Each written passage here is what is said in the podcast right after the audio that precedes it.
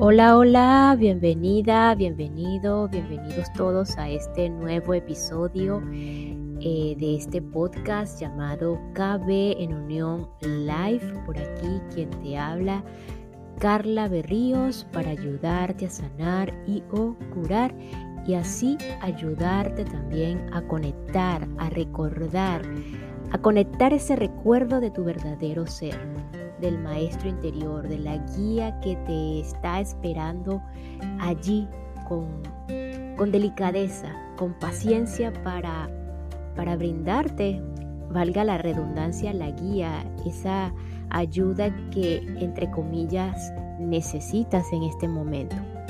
Y continuando con la lectura de esta herramienta llamada Los cinco lenguajes del amor, a propósito de, lo que escuchamos en el episodio anterior, donde finalizamos que era el capítulo 10, el amor es una decisión.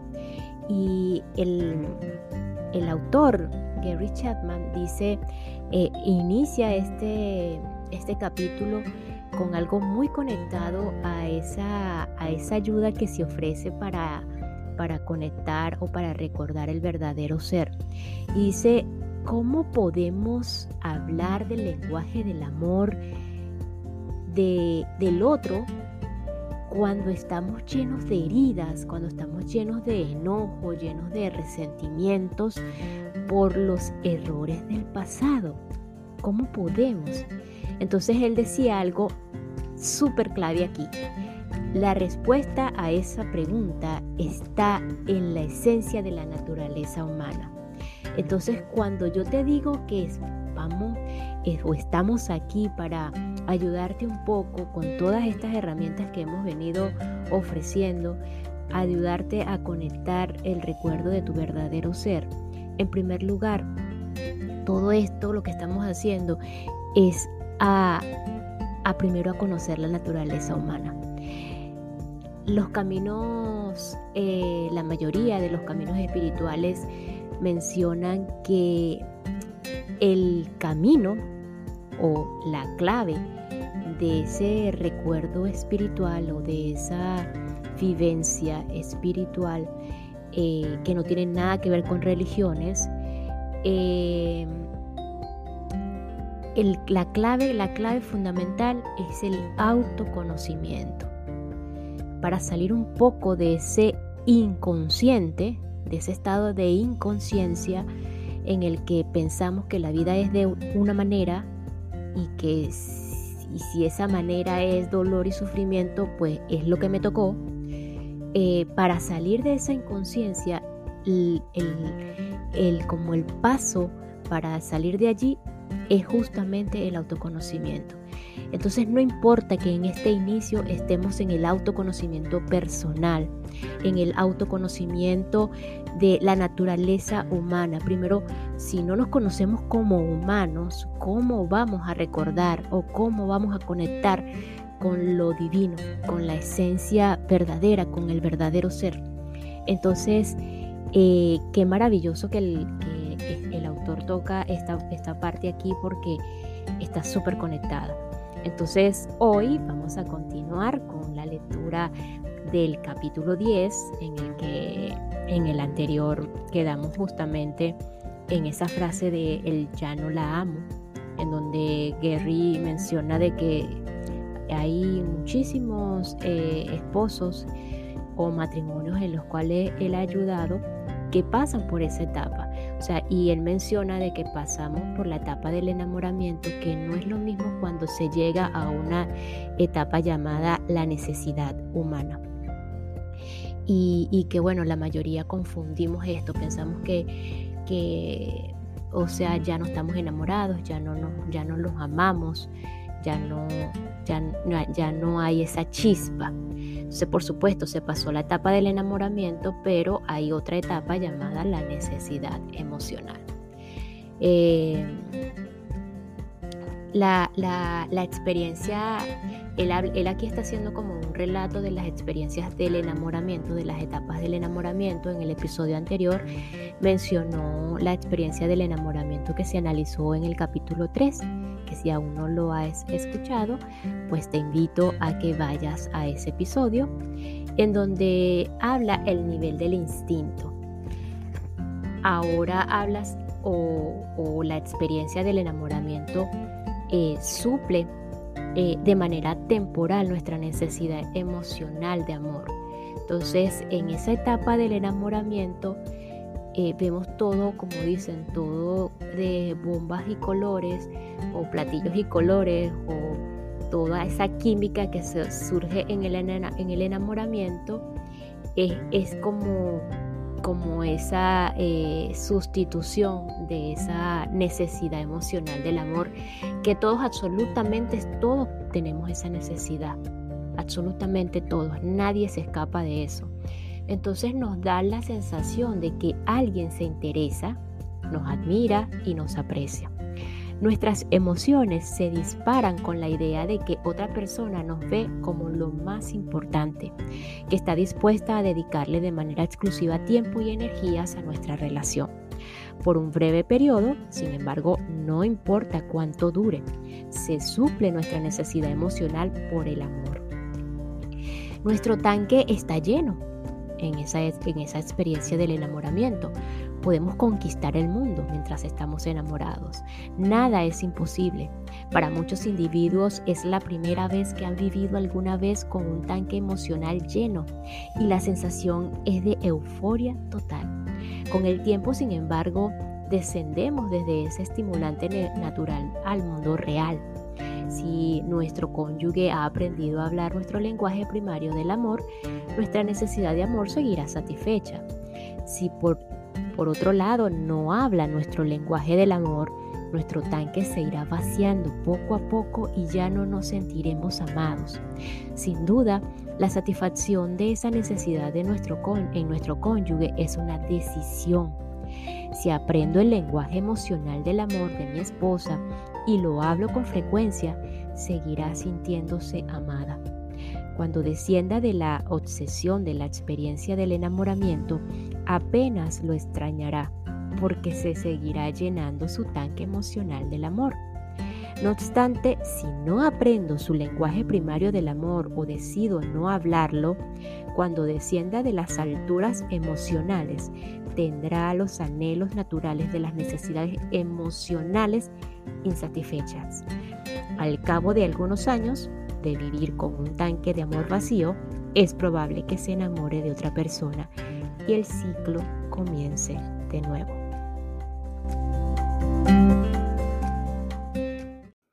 Y esta pequeña pausa es para enviar un saludo y agradecimiento a todos los que me escuchan y se encuentran en Italia, en Francia, Canadá y República Dominicana. Merci beaucoup Francia en Canadá, en Molte grazie Italia. Amo la tua lingua.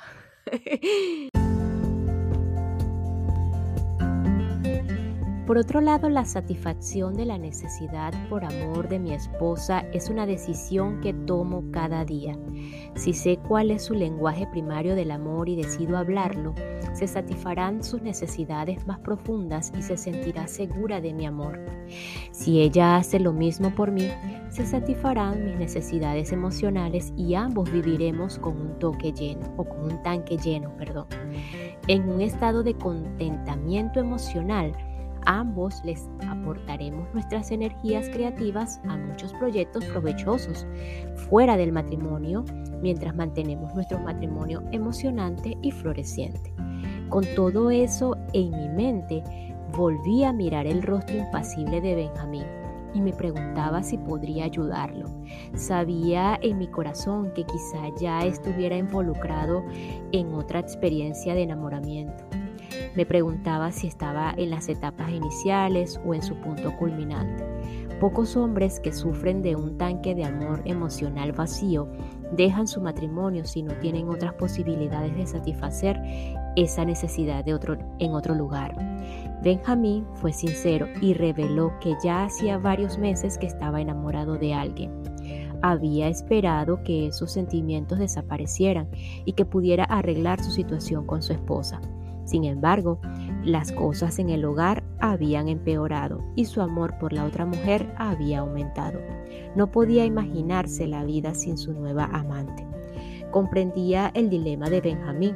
A decir verdad, no quería herir a su esposa ni a sus hijos, pero al mismo tiempo sentía que se merecía una vida de felicidad. Le dije las estadísticas, que la tasa de divorcios es más alta en los segundos matrimonios. Se sorprendió al escuchar eso, pero tenía la certeza de que lo lograría contra todo pronóstico. Le conté acerca de la investigación sobre los efectos del divorcio en los niños, pero estaba convencido que seguiría siendo un buen padre para sus hijos y que superaría el trauma del divorcio. Le hablé a Benjamín acerca de los asuntos de en este libro y le aclaré la diferencia entre la experiencia del enamoramiento y la profunda necesidad emocional de sentirse amado. Le expliqué los cinco lenguajes del amor y lo desafié a que le diera otra oportunidad a su matrimonio. A la misma vez, sabía que mi método intelectual y razonado para el matrimonio comparado con la intensidad emocional que Benjamín experimentaba era como si una pistola de juguete midiera fuerzas contra un arma automática. Me dio las gracias por mi preocupación y me pidió que hiciera todo lo posible por ayudar a Rebeca. Sin embargo, me aseguró que no veía ninguna esperanza para el matrimonio.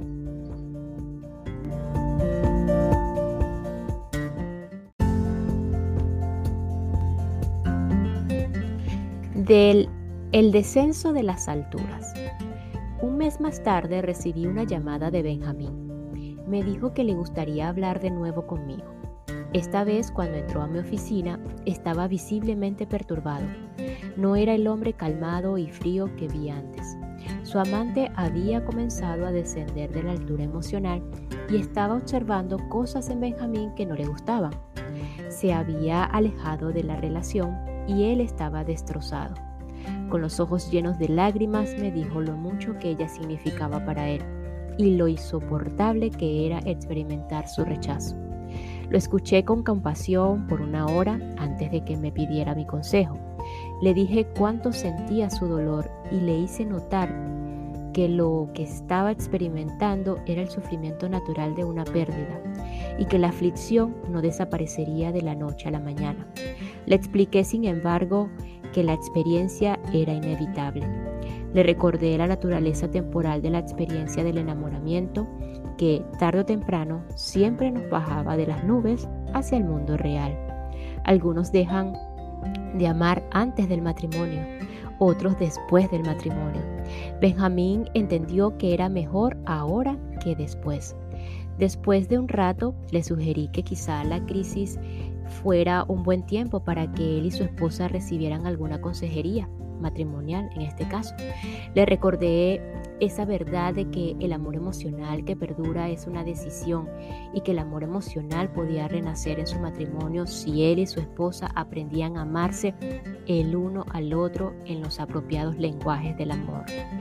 Aceptó la consejería matrimonial y nueve meses más tarde Benjamín y Rebeca salieron de mi oficina con un matrimonio renacido. Cuando vi a Benjamín tres años después, me dijo que tenía un matrimonio maravilloso y me dio las gracias por ayudarle en un tiempo crucial de su vida. Me contó que hacía más de dos años que desapareció el dolor por la pérdida de su amante. Sonrió y dijo, mi tanque nunca ha estado tan lleno y Rebeca es la mujer más feliz que haya conocido alguna vez.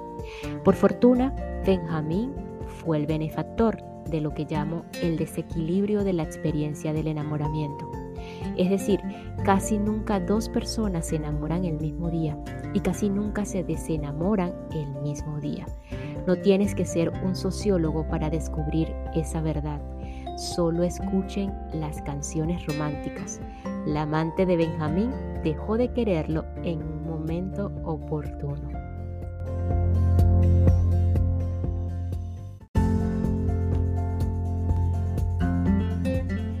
El poder de la decisión de amar.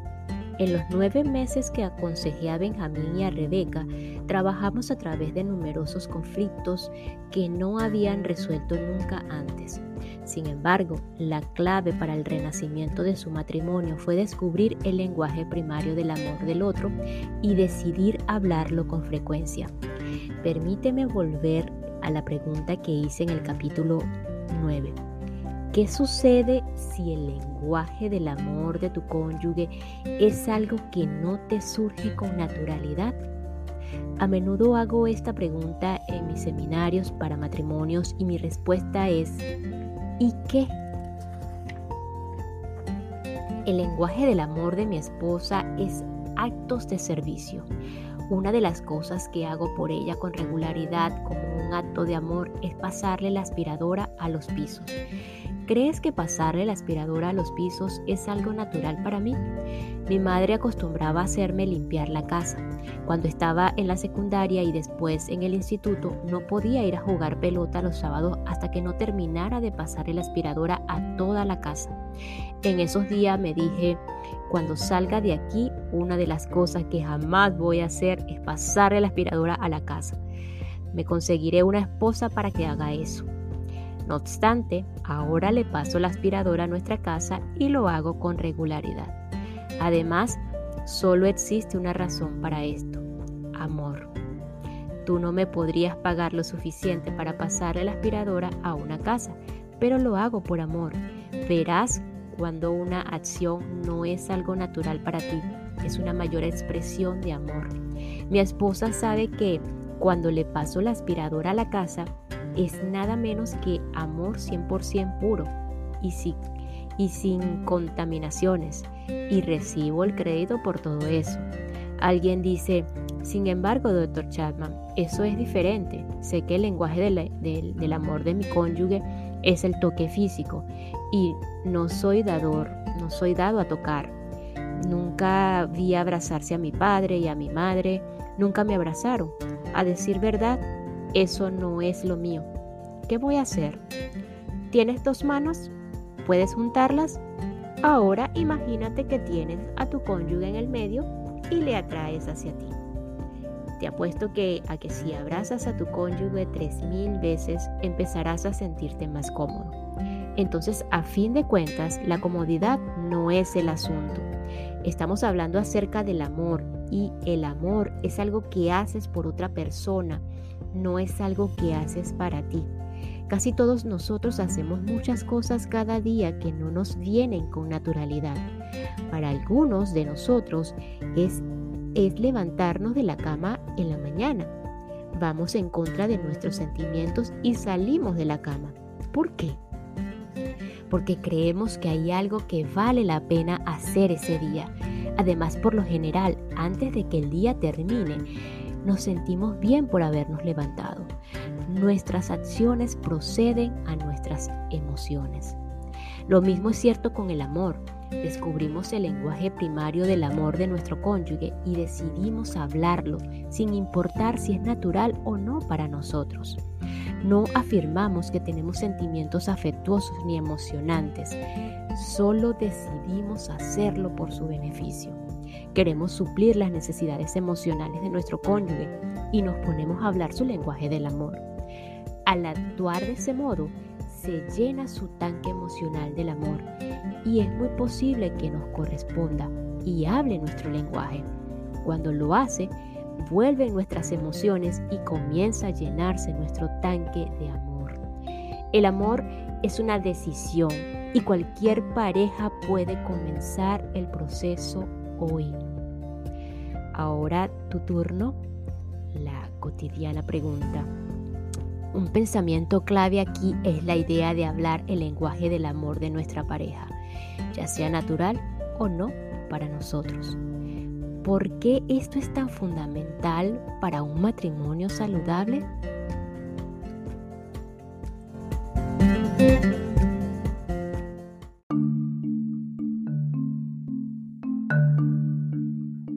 Y culminamos este episodio con dos frases relevantes del capítulo El amor es una decisión. Miré a Benjamín y supe en mi corazón que quizá estuviera involucrado en otra experiencia de enamoramiento. Y la siguiente, casi todos nosotros hacemos muchas cosas cada día que no nos, que no nos vienen con naturalidad. Nos escuchamos en el próximo episodio. Gracias, gracias, gracias.